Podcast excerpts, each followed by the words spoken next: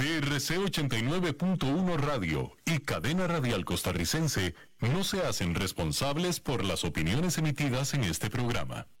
Transcomer, puesto de bolsa de comercio, presenta a las 5 con Alberto Padilla.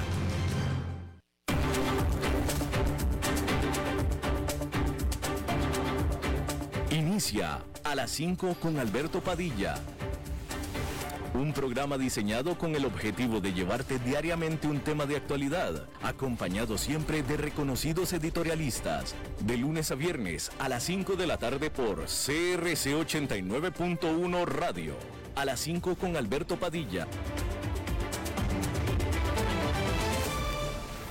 Hola, ¿qué tal? Saludos, bienvenidos. Muchísimas gracias por acompañarnos. Muchísimas gracias por estar ahí. Yo soy Alberto Padilla y le mando cálidos saludos desde la señal y las instalaciones de CRC 89.1 Radio en San José, Costa Rica, desde donde estamos transmitiendo a todo el mundo de habla hispana en Estados Unidos a través de Americano Media en SiriusXM Radio, canal 153. Para el resto del mundo hispano o de habla hispana, estamos disponibles en vivo en Facebook Live, en la página de este programa, así como también en el canal de YouTube de este programa y estamos también disponibles en podcast en las principales plataformas para ello como Google Podcast, Apple Podcast y Spotify, más otras cinco importantes plataformas más.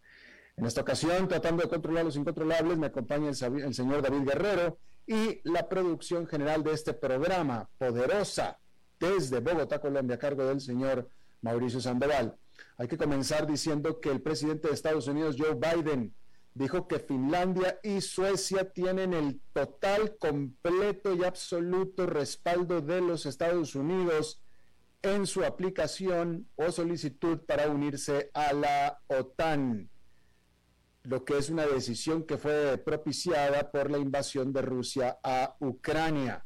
Ucrania es vecino de Rusia, Finlandia también. Ahí mismo en la Casa Blanca, a un lado del presidente, estaba Magdalena Andersson, que es la primer ministro de Suecia, así como Sauli Ministro, que es el presidente de Finlandia. Y eh, Joe Biden dijo que estos países nórdicos cumplen con cada uno de los requerimientos para adherirse a la OTAN y hasta además, dijo él. Mientras tanto, el Senado de los Estados Unidos aprobó otros 40 mil millones de dólares en nueva ayuda militar y humanitaria a Ucrania. Y bueno, resulta que McDonald's encontró un comprador para sus 850 restaurantes en Rusia tres días después de que esta cadena de restaurantes estadounidense dijo que dejaría, Rusia dejaría el país después de más de 30 años de operar ahí. No se reveló el precio de la transacción, sin embargo, el comprador es Alexander Gobor, quien ya poseía y operaba 25 sucursales de McDonald's en Siberia y ahora va a operar todas las demás, la completas 850 de estos restaurantes. Sin embargo, ya no serán McDonald's ni tampoco tendrán el mismo menú de McDonald's, es decir, que será otra cosa completamente diferente según se informa. El presidente de Indonesia, Joko Widodo, dijo que su país levantará o eliminará la prohibición a las exportaciones de aceite de palma a partir del próximo lunes 23 de mayo, después de que el precio doméstico de este producto básico en Indonesia se, estabilizó. El embargo o la prohibición había eh, enviado a los precios del aceite de palma, los había enviado hasta el cielo, hasta el espacio, lo que da, por supuesto que se sumó a las presiones inflacionarias que ya se estaban dando entre los artículos para los consumidores indonesios. El presidente dijo que él había sido motivado por las preocupaciones del bienestar hacia sus 17 millones de indonesios que, trabajan en el sector de la producción del aceite de palma. Y bueno, allá en Nueva York esta fue una jornada negativa más, aunque las, las, las aguas se calmaron mucho, mucho más, con el índice industrial Dow Jones perdiendo tres cuartos de punto porcentual, el Nasdaq Composite con una caída de un cuarto de punto porcentual y el Standard Poor's 500 con una caída de 0,58%. Esto en la jornada del jueves y, a, la jornada siguiente de la que fue la peor jornada bursátil desde el 2020 para Wall Street y 2020 fue a los inicios de la pandemia.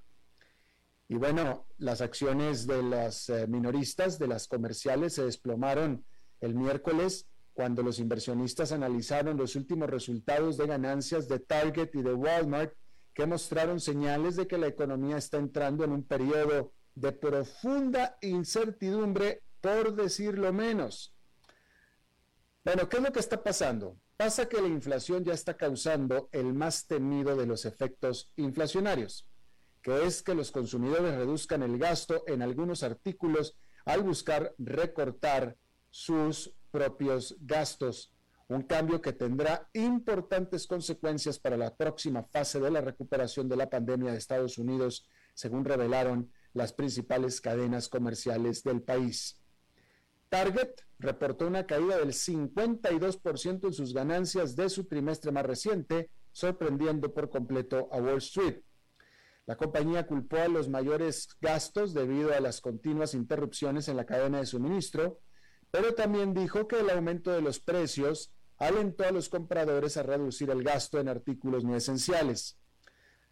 Eso lo dejó con demasiado inventario de algunos productos, especialmente para electrodomésticos de cocina, televisores y muebles de exterior. Sus acciones se desplomaron un 25% el miércoles, siendo su peor día desde 1987. Y los resultados de Target llegaron un día después de que las acciones de Walmart registraran su propio peor día desde 1987. Walmart que es la comercial más grande del país, de hecho es la más grande del mundo, dijo que sus ganancias cayeron un 25% el último trimestre y revisó a la baja sus, sus, expectativas para todo el año. Y esto le propinó a los inversionistas y a los analistas en general un 1-2 al hígado. Y la alarma se extendió a otras empresas del sector. Las acciones de Best Buy y Macy's cayeron casi un, 11% el miércoles, mientras que Costco perdió un 12%. Hay que decir que el tráfico en las tiendas sigue siendo sólido, con un aumento de casi un 4% año tras año, y mayo ha tenido un comienzo saludable en esta métrica, en el tráfico. Eso quiere decir que la gente está yendo más a las tiendas, pero sin embargo esa misma gente que va a la tienda simplemente está comenzando a gastar menos está comenzando a ahorrar. Y los analistas que estudiaron detenidamente los resultados dijeron que estos representan un cambio radical después de la era de auge que siguió a los confinamientos de COVID. El año pasado, llenos de cheques de estímulo económico y dinero que habían guardado mientras se quedaban en casa, los estadounidenses gastaron con abandono. Pero ahora, a medida que aumenta el precio de los recibos, la ansiedad obliga a muchos hogares a ser mucho más cautelosos y las tiendas han sido tomadas por sorpresa. Bespoke Investment Group lo explicó mejor al señalar en un análisis que pocas empresas están tan involucradas en tantos aspectos de la economía estadounidense como Walmart y Target, y sus operaciones de logística y cadena de suministro rivalizan o superan a las de la mayoría de las otras empresas. Así que si ellas tienen este tipo de problemas para mantenerse al día con el entorno que cambia rápidamente, ¿quién no entonces? La caída del precio de las acciones de Target el miércoles parece indicar que los inversionistas se están preparando para más resultados negativos en al menos el próximo trimestre. Es decir, este es apenas el primer trimestre en el que se reporta el inicio del sufrimiento del gasto del consumidor y con él el de las tiendas donde el consumidor solía gastar. ¿Será este el primero y el último trimestre con este resultado? La realidad es que la ley de probabilidades dice que seguramente no. En realidad este es tan solo el primero. Este es el comienzo de lo que será un resto del año bastante, bastante complicado.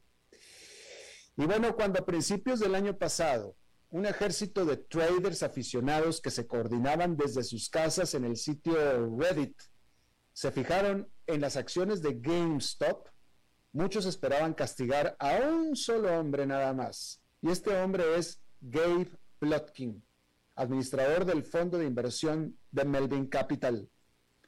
El fondo de cobertura había hecho una apuesta a que las acciones de GameStop caerían y se vio severamente afectado cuando las acciones se dispararon y ya vaya que se dispararon alrededor de 1.700% en un solo mes.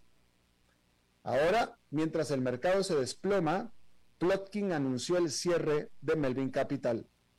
En una carta a sus inversionistas, vista por la agencia Reuters, dijo que los últimos 17 meses habían sido un momento increíblemente difícil. Melvin Capital tenía 12.500 millones de dólares en activos a principios del 2021 y era visto como uno de los fondos de cobertura más exitosos de Wall Street, hasta que su suerte cambió. Ya para fines de abril, la firma tenía solamente 7.800 millones de dólares en activos y perdió un 23% en los primeros cuatro meses de 2022, dijo a Reuters una persona familiarizada con las finanzas del fondo. Plotkin dijo el miércoles que había comenzado el proceso de salida de puestos y que dejaría de cobrar tarifas de gestión a principios de junio. Agregó que había dado todo lo que podía pero aún así no fue suficiente para entregar los retornos que los clientes esperaban. El cierre de Melvin Capital es una impresionante caída en desgracia. Muestra los efectos duraderos no solo del frenesí bursátil de las acciones memes del año pasado, que conmocionó a muchos inversionistas tradicionales, sino también las implicaciones de gran alcance de la volatilidad de este año, como los temores sobre la inflación, las tasas de interés la respuesta de China a la pandemia y la guerra en Ucrania, dejando a los inversionistas en realidad con pocos lugares donde refugiarse.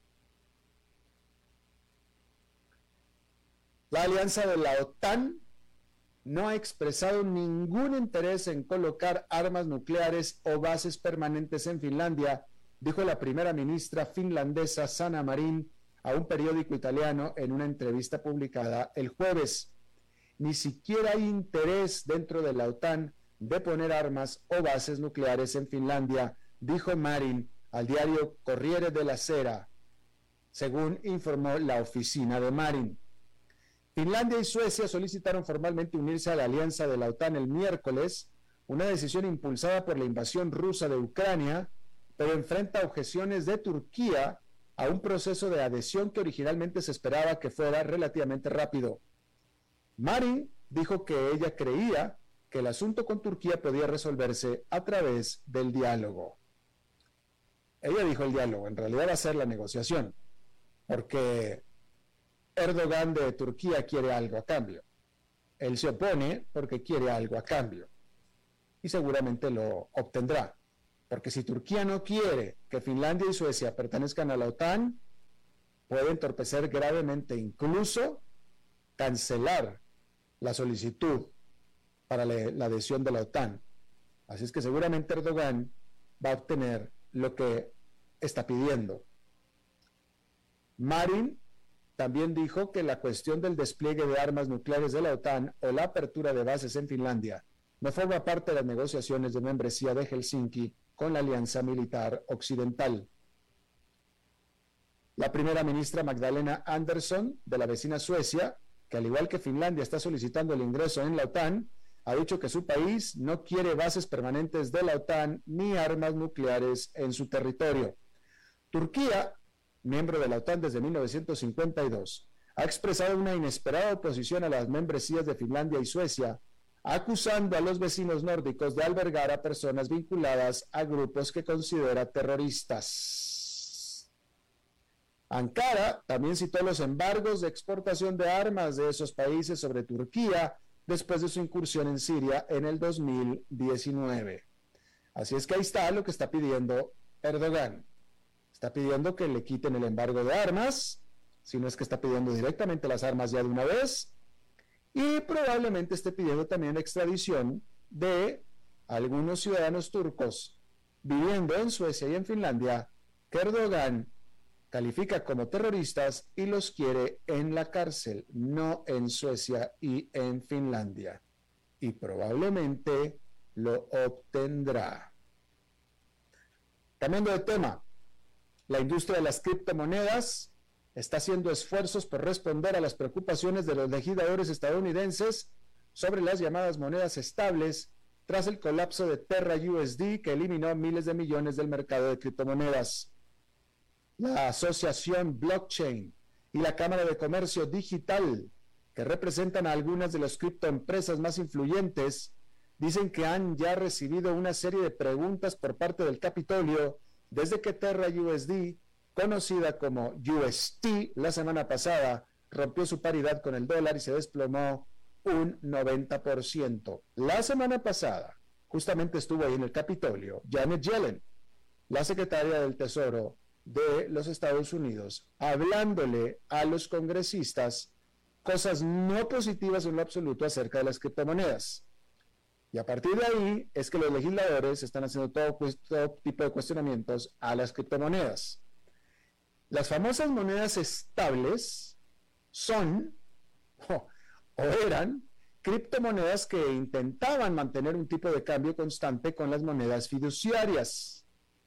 El espacio de 163 mil millones de dólares está dominado por tokens que están vinculados al dólar estadounidense como Tether, USD y USD Coin, al mantener reservas en activos tradicionales en dólares. Tienen un dólar, tiene una criptomoneda. Sin embargo, hay otras cosas novedosas que se llaman las monedas estables, que hoy en día ese, este, ese nombre ya suena como chiste, francamente, monedas estables, como es el caso de la UST, que utilizan un complejo proceso algorítmico para crear la paridad. Los legisladores del Capitolio han estado interrogando a los cabilderos sobre la estructura de UST tratando de determinar si su colapso se pudo prevenir y si otras monedas estables podrían sufrir el mismo destino. Mientras tanto, los cabilderos están haciendo lo suyo, instando a los legisladores a no tomar medidas demasiado severas contra la gama de monedas estables. La Asociación de Blockchain dijo a la agencia Reuters que lo único que le hemos estado advirtiendo al Capitolio es que no queremos que se nos caiga accidentalmente el bebé al agua porque creemos que las monedas estables son una pieza realmente crítica del ecosistema criptográfico en el futuro. Y es que a medida que el mercado de las criptomonedas se ha disparado, alcanzando los 3 billones de dólares a noviembre, ha aumentado el escrutinio de los legisladores sobre estas. En respuesta, la criptoindustria ha reforzado su presencia en Washington gastando 9 millones de dólares en cabildeo solamente en el 2021, según Public Citizen. Y eso era cuando las criptomonedas estaban subiendo. 9 millones de dólares cuando estaban subiendo.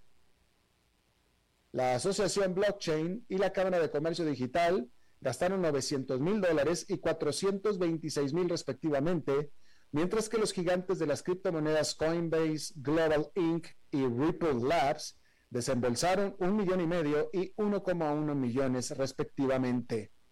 El año pasado, cuando estaban subiendo y no había tantos cuestionamientos como ahora. Y es que primero con su crecimiento y ahora con su colapso, la industria criptográfica realmente está atrayendo la atención de los políticos, ya que está básicamente no regulada. Y la inferencia es que la regulación vendrá sí o sí. Eso se va a dar. Y es por eso que la industria quiere tener la mayor influencia posible en el proceso. Y eso es lo que hacen los cabilderos. ¿Sí? En este punto se da por sentado que no hay manera en que no vaya a haber regulación. Lo que quieren, y se vale, se vale, es tener influencia en la regulación que se viene. Bueno, pues resulta que Tesla fue expulsada del índice dentro del SP500 que destaca a las empresas que dan prioridad a las cuestiones ambientales, sociales y de gobernanza, o ESG por sus siglas en inglés. ESG o ESG. Y el CEO de Tesla, Elon Musk, está enfurecido con eso. En un tweet, Musk despotricó, ESG es una estafa, ha sido armado por falsos guerreros de la justicia social. El SP Dow Jones Indices dijo en una publicación de blog que el estatus de ESG de Tesla se ve afectado por reclamos de discriminación racial y malas condiciones laborales en su planta de fabricación de Fremont, California. También se ha cuestionado el manejo del fabricante de automóviles de una investigación realizada por la Administración Nacional de Seguridad del Tráfico en las carreteras sobre accidentes fatales que involucran a su tecnología de piloto automático. Margaret Dorn, la ejecutiva a cargo de los índices ESG para América del Norte, en una entrada en el blog escribió que si bien Tesla puede estar desempeñando su papel en la eliminación de los autos que funcionan con combustible, se ha quedado atrás de sus pares cuando se examina a través de una lente ESG más amplia. Hay que mencionar que las afirmaciones contra Tesla que se dieron en una demanda del estado de California son impactantes. Hay que dejarlo claro. El Departamento de Vivienda y Empleo justo dijo que encontró evidencia de que en la fábrica de Tesla de Fremont, en California, ahí es un lugar de trabajo segregado racialmente, donde los trabajadores negros son objeto de insultos raciales y discriminación en las asignaciones de trabajo, la disciplina, el salario y la promoción. Esto lo dijo el Departamento de Vivienda y Empleo de California. Por lo tanto, tendrá que ser verdad. Es bastante raro, la verdad, ver acusaciones formales no solamente de discriminación, sino de segregación absoluta en una de las empresas más valiosas del mundo. Eso está. Ahora, dejando de lado el asunto de Tesla, está claro que en general, la famosa inversión ESG recordar, es ambiental, social y de gobernanza. Tiene deficiencias e inconsistencias. Porque los creadores de índices se han sumado al frenesí de inversión ESG para crear una serie de nuevos productos que comercializan a clientes que desean alinear mejor sus carteras con sus valores. De tal manera que se han creado conflictos de interés. Yo creo un indicador ESG con los parámetros que yo establezco, que podrán ser buenos parámetros, ese no es el problema, pero yo lo creo y yo lo califico. Pero para que tú cumplas con ese indicador que yo creé, me tienes que comprar a mí la asesoría.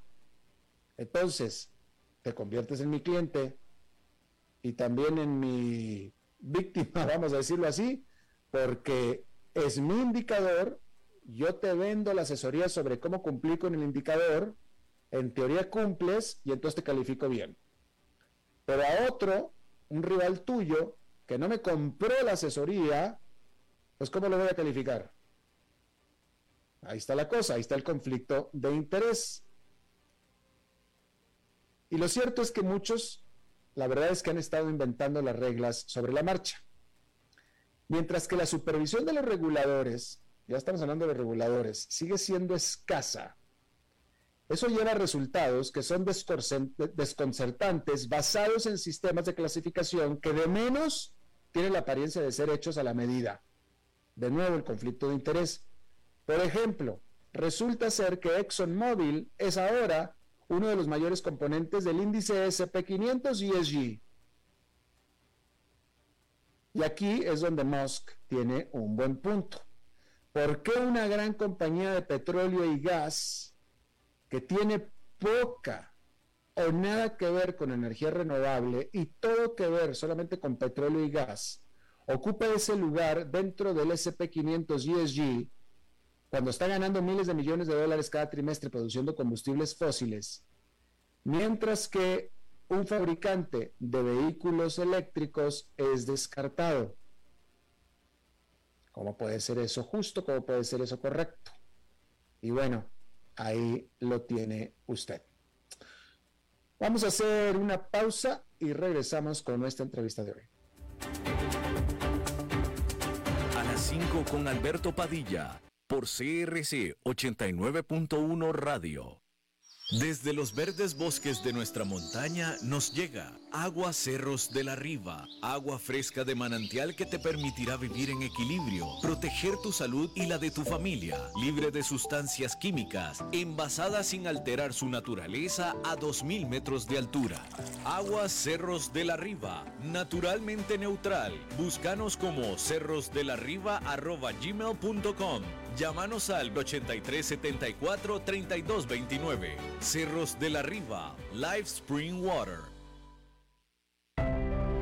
Importa si trabajamos para la empresa privada o para el gobierno, lo importante es que lo hagamos con responsabilidad, enfrentando las consecuencias de lo que decimos y de lo que hacemos. El trabajador responsable cumple con los horarios y con las labores para las que fue contratado, sin perder el tiempo, sin abusar de los clientes de las empresas ni de los usuarios de los servicios públicos. La patria vive momentos difíciles. Costa Rica necesita que todos asumamos nuestras obligaciones personales, familiares, laborales y ciudadanas con honestidad y eficiencia, dispuestos a rendir cuentas y a exigir lo mejor de los demás.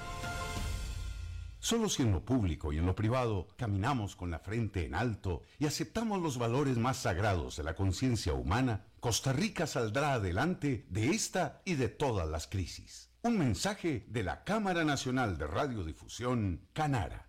Hey, vos. Sí, este mensaje es para vos. ¿Cuánto dinero tenés en el banco? No te preocupes, yo sé, apenas para llegar a la quincena. Y si te despidieran, ¿de cuánto es tu fondo de emergencia? También sé la respuesta. No tenés nada para emergencias. Y si te pregunto, ¿qué porcentaje de tu salario ahorras? ¿Qué me vas a decir? ¿Acaso no estás harto de pensar en todo menos en tu futuro financiero? Deja de ser de los que pierden el tiempo y botan el dinero que cuesta tanto ganárselo. ¿Que quién soy yo? Soy tu yo del futuro. Y aún estás a tiempo de cambiar las cosas. Pero toma la decisión hoy. Transcomer, puesto de bolsa de comercio. Construyamos juntos su futuro. Somos expertos en eso.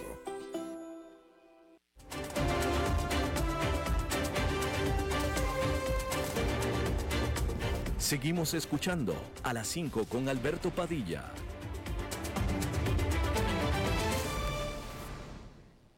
Muchísimas gracias por continuar con nosotros. Eh, usted, muy probablemente muchos de ustedes han escuchado o han sido víctimas de algún fraude o intento de fraude bancario o en sus cuentas bancarias en su banco en línea, específicamente en su banco en línea o en sus cuentas bancarias, punto, se acabó. Eh, eh, aparentemente, este tipo de problemas o de delitos se han elevado, y lo estoy diciendo yo simplemente por empírico, porque yo lo he escuchado, porque conozco gente que ha sido víctima en varios países. Bueno, de hecho, efectivamente, la empresa consultora KPMG en México eh, sacó un reporte muy interesante afirmando que efectivamente los últimos dos años han sido bastante desafiantes para las instituciones de todos los sectores de la economía y especialmente para los bancos y demás instituciones financieras debido justamente a la aceleración en los procesos de digitalización y atención al público, así como la mayor cantidad de transacciones en línea que se ha incrementado por, porque se incrementó por, por el confinamiento y etcétera. Eh, al que antes iba al banco, dejó de ir por completo, lo tuvo que haber sido hecho todo en línea, ¿no? Y bueno, hizo KPMG un eh, informe muy completo sobre los problemas más eh, persistentes en nuestra región. Yo le agradezco muchísimo al creador de este informe, Jefferson Gutiérrez, él es el socio líder de asesoría en tecnología forense de KPMG México, que esté con nosotros. Jefferson, muchas gracias, bienvenido.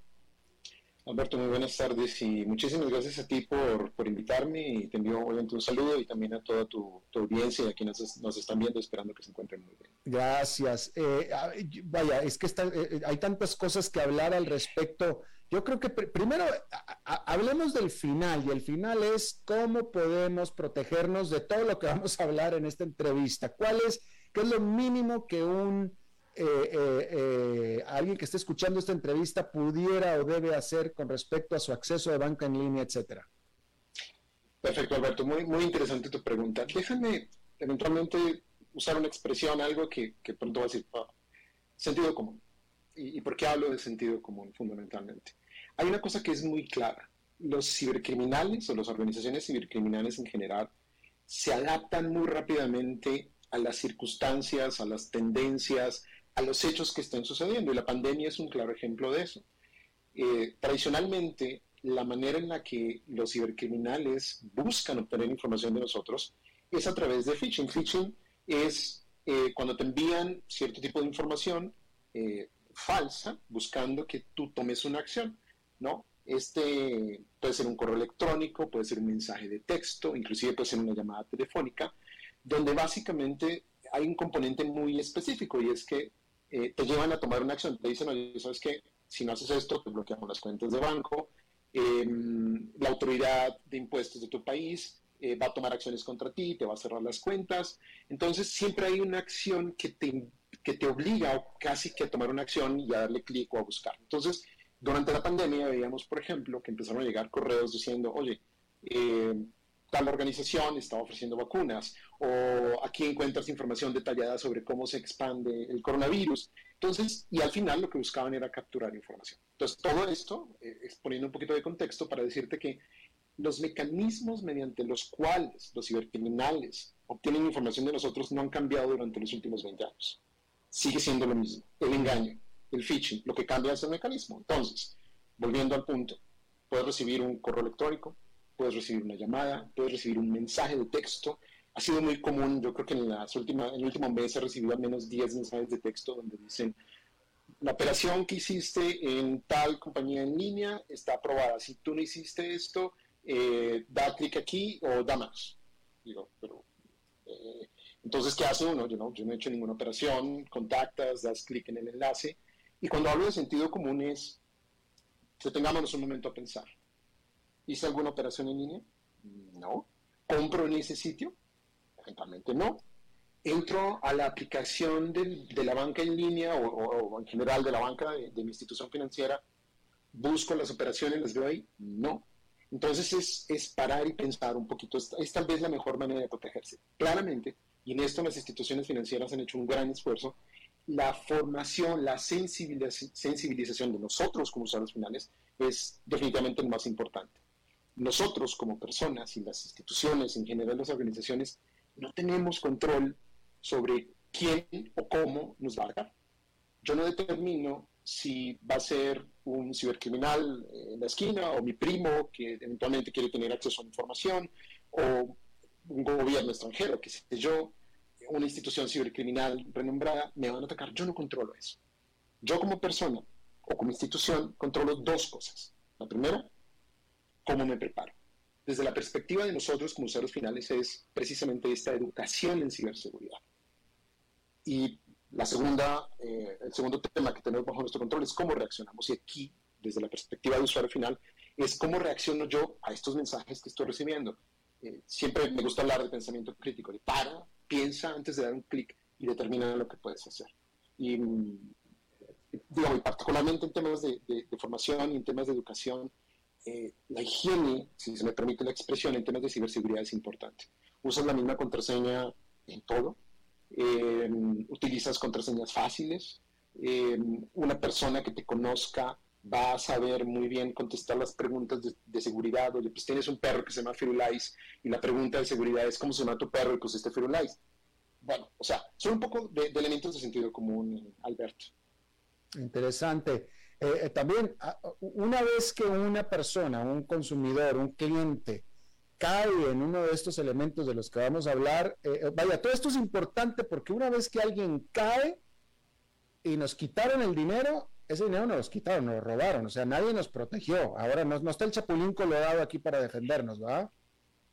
Es, es difícil. Fíjate que en el caso mexicano, porque al final del día, ¿qué sucede? Te roban la identidad, ¿no? A través de estos mecanismos buscan suplantarte buscan tomar tus, tus credenciales o inducirte, eventualmente, que lo hemos visto mucho aquí en México mediante una llamada telefónica, a que des la información de tus cuentas, ¿no? Tu, tu password inclusive pues, hoy en día todo el mundo usa un token, te dice, no, mira, te guiamos en el proceso, tienes el token, si lo tengo, díctanos el número, obviamente se aprovechan de esto.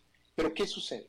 En el caso mexicano particularmente, eh, la Conducef, que es, es la, esta entidad que protege los derechos de los clientes de las instituciones financieras, reportaba que el año pasado, en 2021, había habido eh, eh, denuncias por posible robo de identidad por cerca de 650 millones de pesos, ponle unos 30 millones de dólares aproximadamente. Sin embargo, muchas de estas reclamaciones no procedían porque precisamente la persona había dado de manera voluntaria, en este caso mediante engaño, pero de manera voluntaria, sus credenciales, su clave, etc. Todas las instituciones, creo que lo hemos escuchado mucho, oye, nadie te va a pedir tu contraseña, no lo des.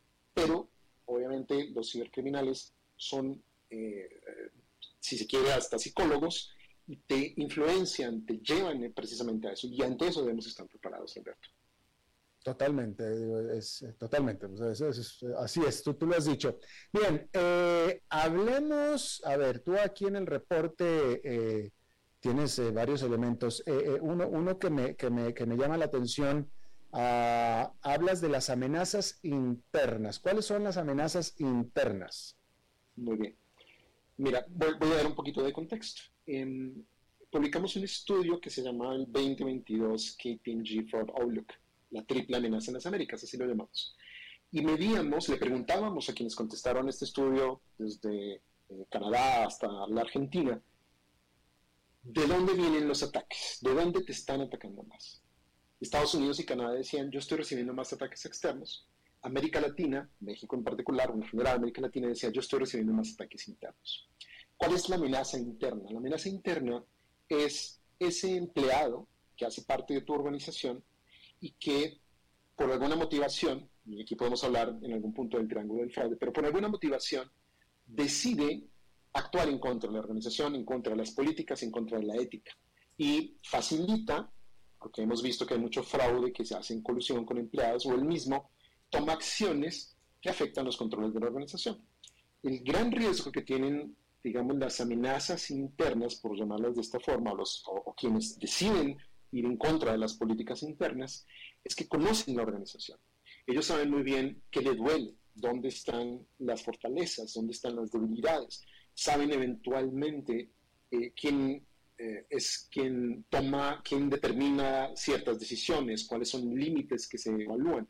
Entonces, ¿qué, tenemos que hacer como organizaciones, particularmente instituciones financieras en este sentido?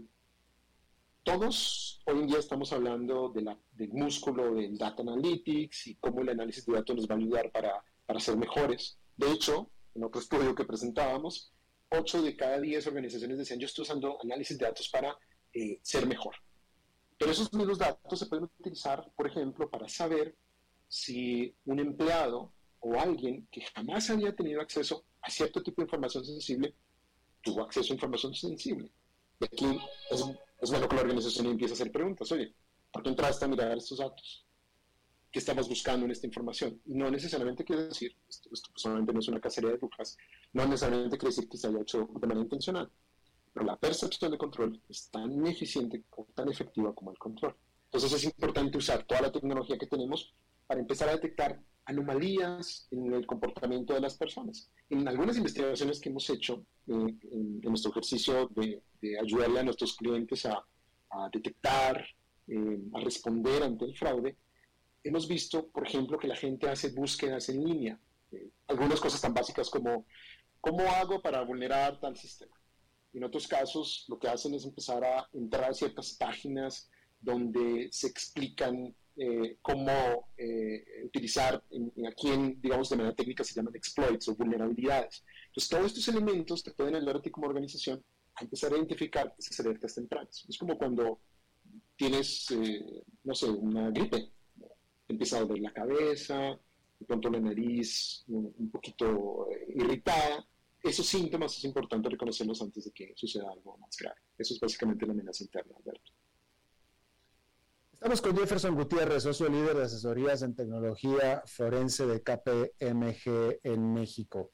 Eh, eh, Jefferson, estabas hablando de los riesgos internos. Eh, sí se dan, se dan bastante. Yo he sabido de casos de bancos donde se dan y, por grandes cantidades de plata. O sea, no, no es, yo no voy a decir si es lo menos, pero sí se da, definitivamente existe. Fíjate, Alberto, que hay un fenómeno. Eh, las organizaciones cibercriminales están reclutando gente. Sí, sí, sí. sí. Em, y lo hacen activamente. Entonces, no es de extrañar que estén buscando personas dentro de las instituciones financieras. Definitivamente. O, en cualquier organización en general. Y también en Estados Unidos, por cierto, no nada más es en América Latina. Oye, eh, Jefferson, los fraudes por apropiación de cuentas, ¿qué es este elemento? Sí, mira, esto es esencialmente una consecuencia de eh, los ataques para obtener tu identidad. Y no es otra cosa que un tercero, un cibercriminal en este caso, eh, toma tus credenciales, tiene tu usuario, en este caso de banca, tiene tus tokens, tiene tu contraseña y básicamente utiliza eso para empezar a realizar transacciones en tu nombre. Y es un reto para las instituciones financieras porque eh, hay mecanismos que no necesariamente son tan fáciles para detectar eso. Hoy en día lo que hemos estado observando es que ya se empiezan a utilizar elementos como, por ejemplo, si yo siempre me conecto desde un dispositivo en particular, yo tengo un teléfono marca X, y luego me conecto desde un teléfono marca Y, esto debería ser un elemento de sospecha para las instituciones financieras. Hemos visto algunas instituciones líderes que, que hacen esto y además monitorean inclusive ¿qué haces tú? Entras a la aplicación y ¿qué es lo primero que haces? Ah, pues yo le doy clic primero a mis saldos. Y si ven un cambio en el comportamiento, se me empieza a levantar una sospecha. Eh, creo que ibas a comentar algo. Sí, no, es que estaba pensando porque eh, eh, me llama mucho la atención, me, me, me recordó que, y a ver si tú me puedes explicar un poquito, en Estados Unidos, aún hoy en día, para entrar a tu cuenta eh, eh, de banca en línea, solamente se necesita un eh, tu username y tu password. Es todo. Es todo. Es decir, como siempre, como siempre ha sido, como fue desde principios de este siglo, sigue siendo así. En cambio, en, en América Latina, no importa el país, para ingresar a tu banca en línea necesitas todo tipo de verificaciones, huella digital, etcétera, etcétera. Y me pregunto por qué. Es una excelente pregunta, mi estimado Alberto. Yo, yo te diría que no, creo que sea necesariamente un, elemento de que las instituciones financieras en América Latina eh, o que el fraude sea mayor en América Latina.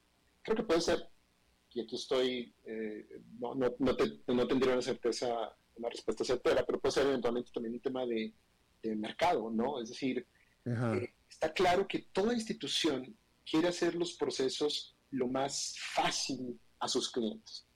La seguridad efectiva y eficiente tiene que ser transparente. Yo me acuerdo hace muchos años que, alguna persona de una de, una de, estas franquicias de tarjetas de crédito decía que la mejor forma de ver que ellos eran eficientes en seguridad es cuando una transacción tuya se autorizaba en cuestión de segundos. Yo creo que no hay estrés más grande que cuando estás pagando con tu tarjeta de crédito y la transacción se demora en proceso de aprobación 20, 30 segundos. Entonces, tal vez en, este, en esta necesidad de ofrecer un servicio que sea ágil, eficiente, pudieran estar tomando estas decisiones y tomando otro tipo de medidas de control tal vez posteriormente.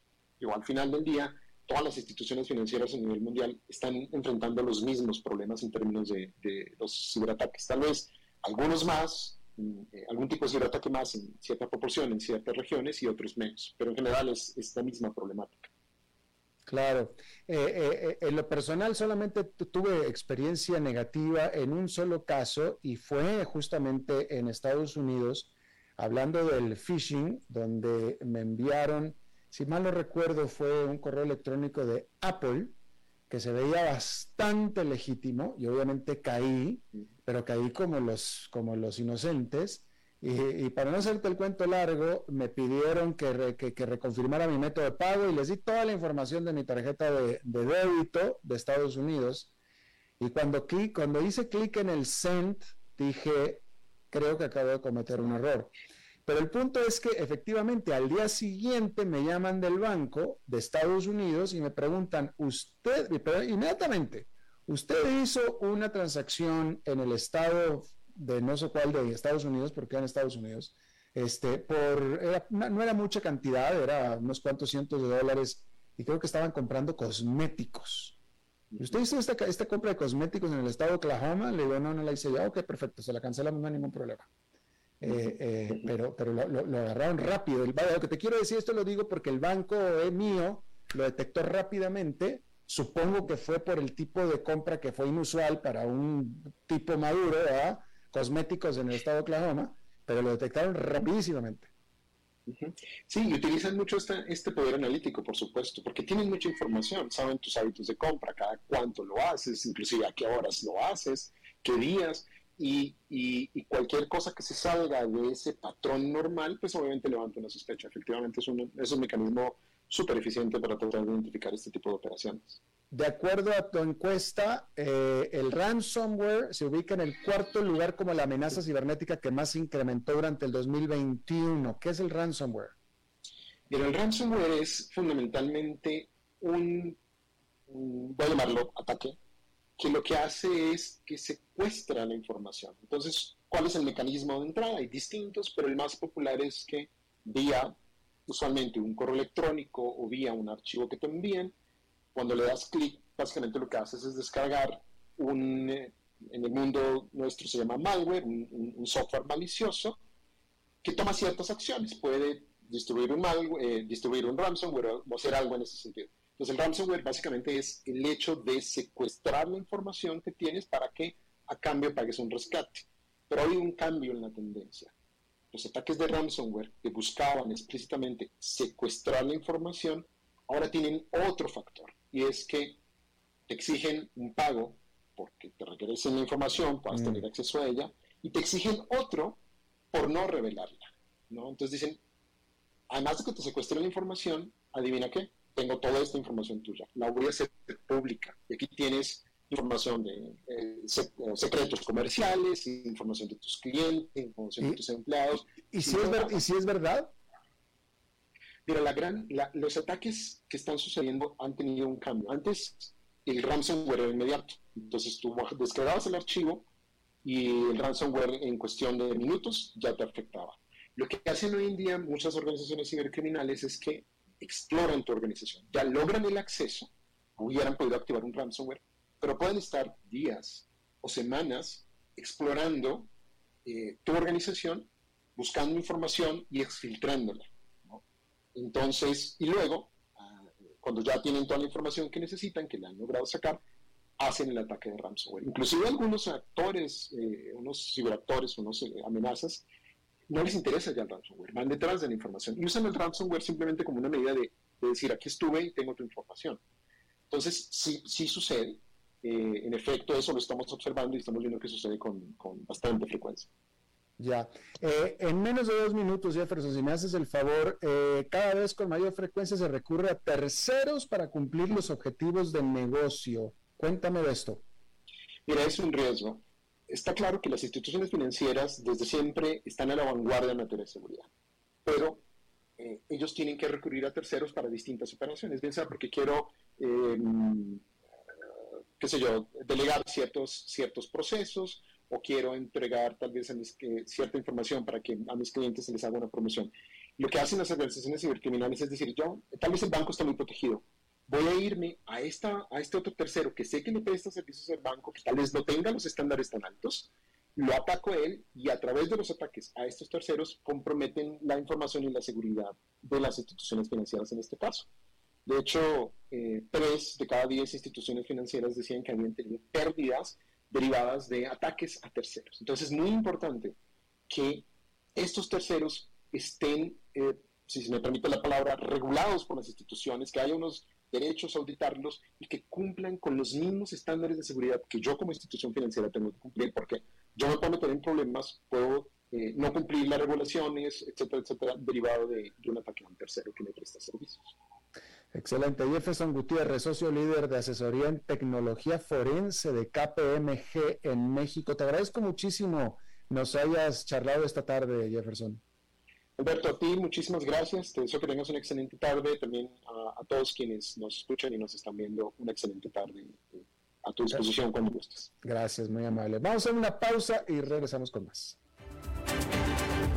A las 5 con Alberto Padilla, por CRC 89.1 Radio. ¿Sabías que las inversiones inmobiliarias son una estrategia de protección natural contra la inflación? ¿Sabías que al escoger la moneda en la que vas a invertir, debes de tomar en cuenta el plazo de la inversión para eludir el riesgo inflacionario? ¿Y sabes la diferencia entre un interés simple y uno compuesto en un instrumento de inversión?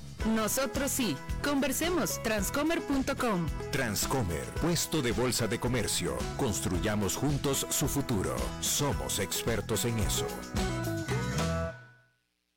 Desde los verdes bosques de nuestra montaña nos llega agua Cerros de la Riva, agua fresca de manantial que te permitirá vivir en equilibrio, proteger tu salud y la de tu familia, libre de sustancias químicas, envasada sin alterar su naturaleza a 2.000 metros de altura.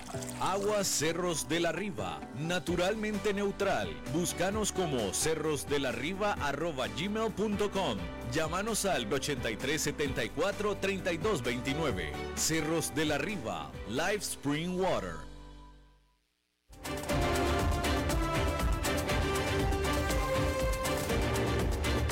Seguimos escuchando a las 5 con Alberto Padilla.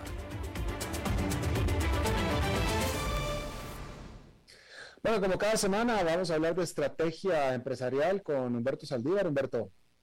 ¿Qué tal, Alberto? ¿Cómo estás? Bien, ¿y tú? Bien, gracias. Eh, hoy vamos a hablar un poquito más de, la, nivel el nivel base de lo que no es estrategia, es más eh, la base táctica operativa.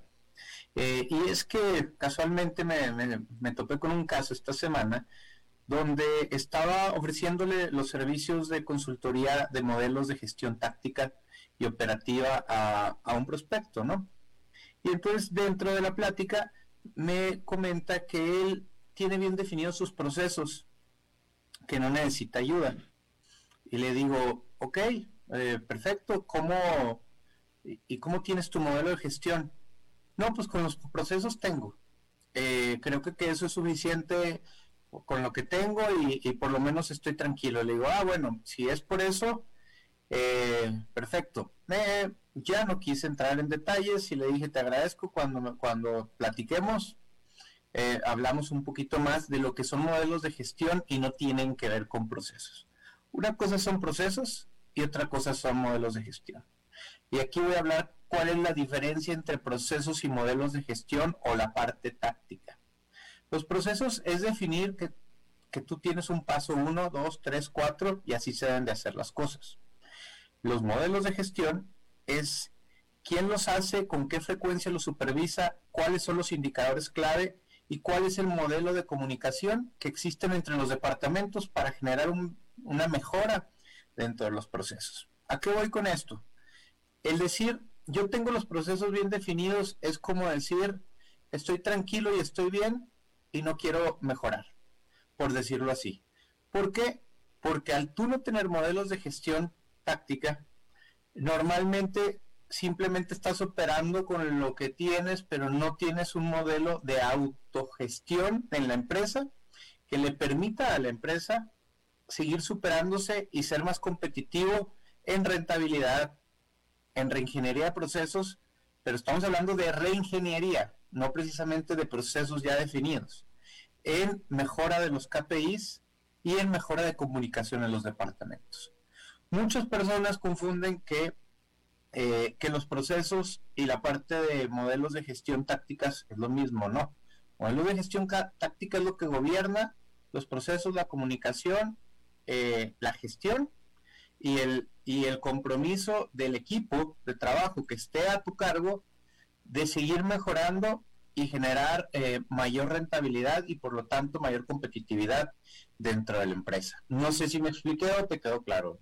Eh, no, no, bueno, vaya, pero, tú partes de la base de que todo es perfectible y efectivamente todo es perfectible.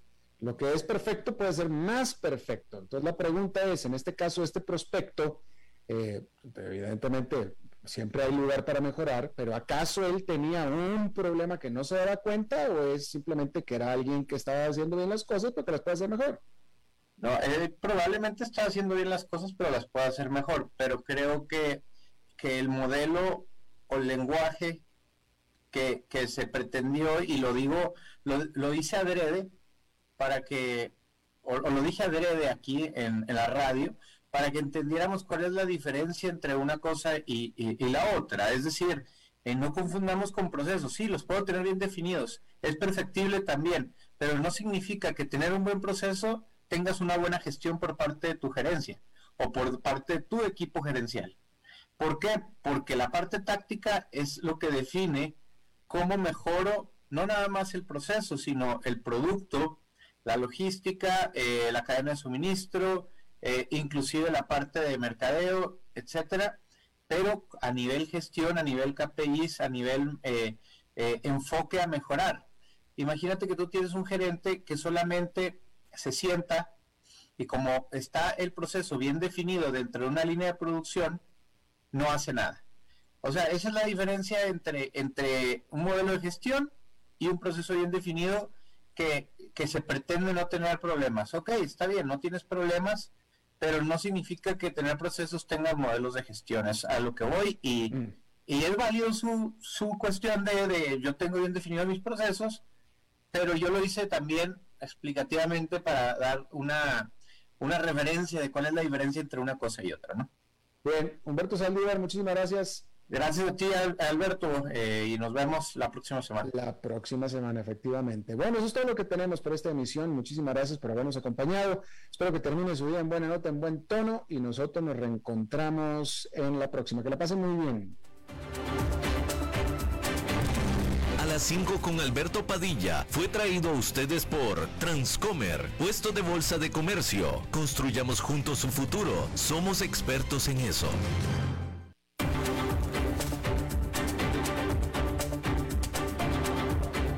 Concluye a las 5 con Alberto Padilla.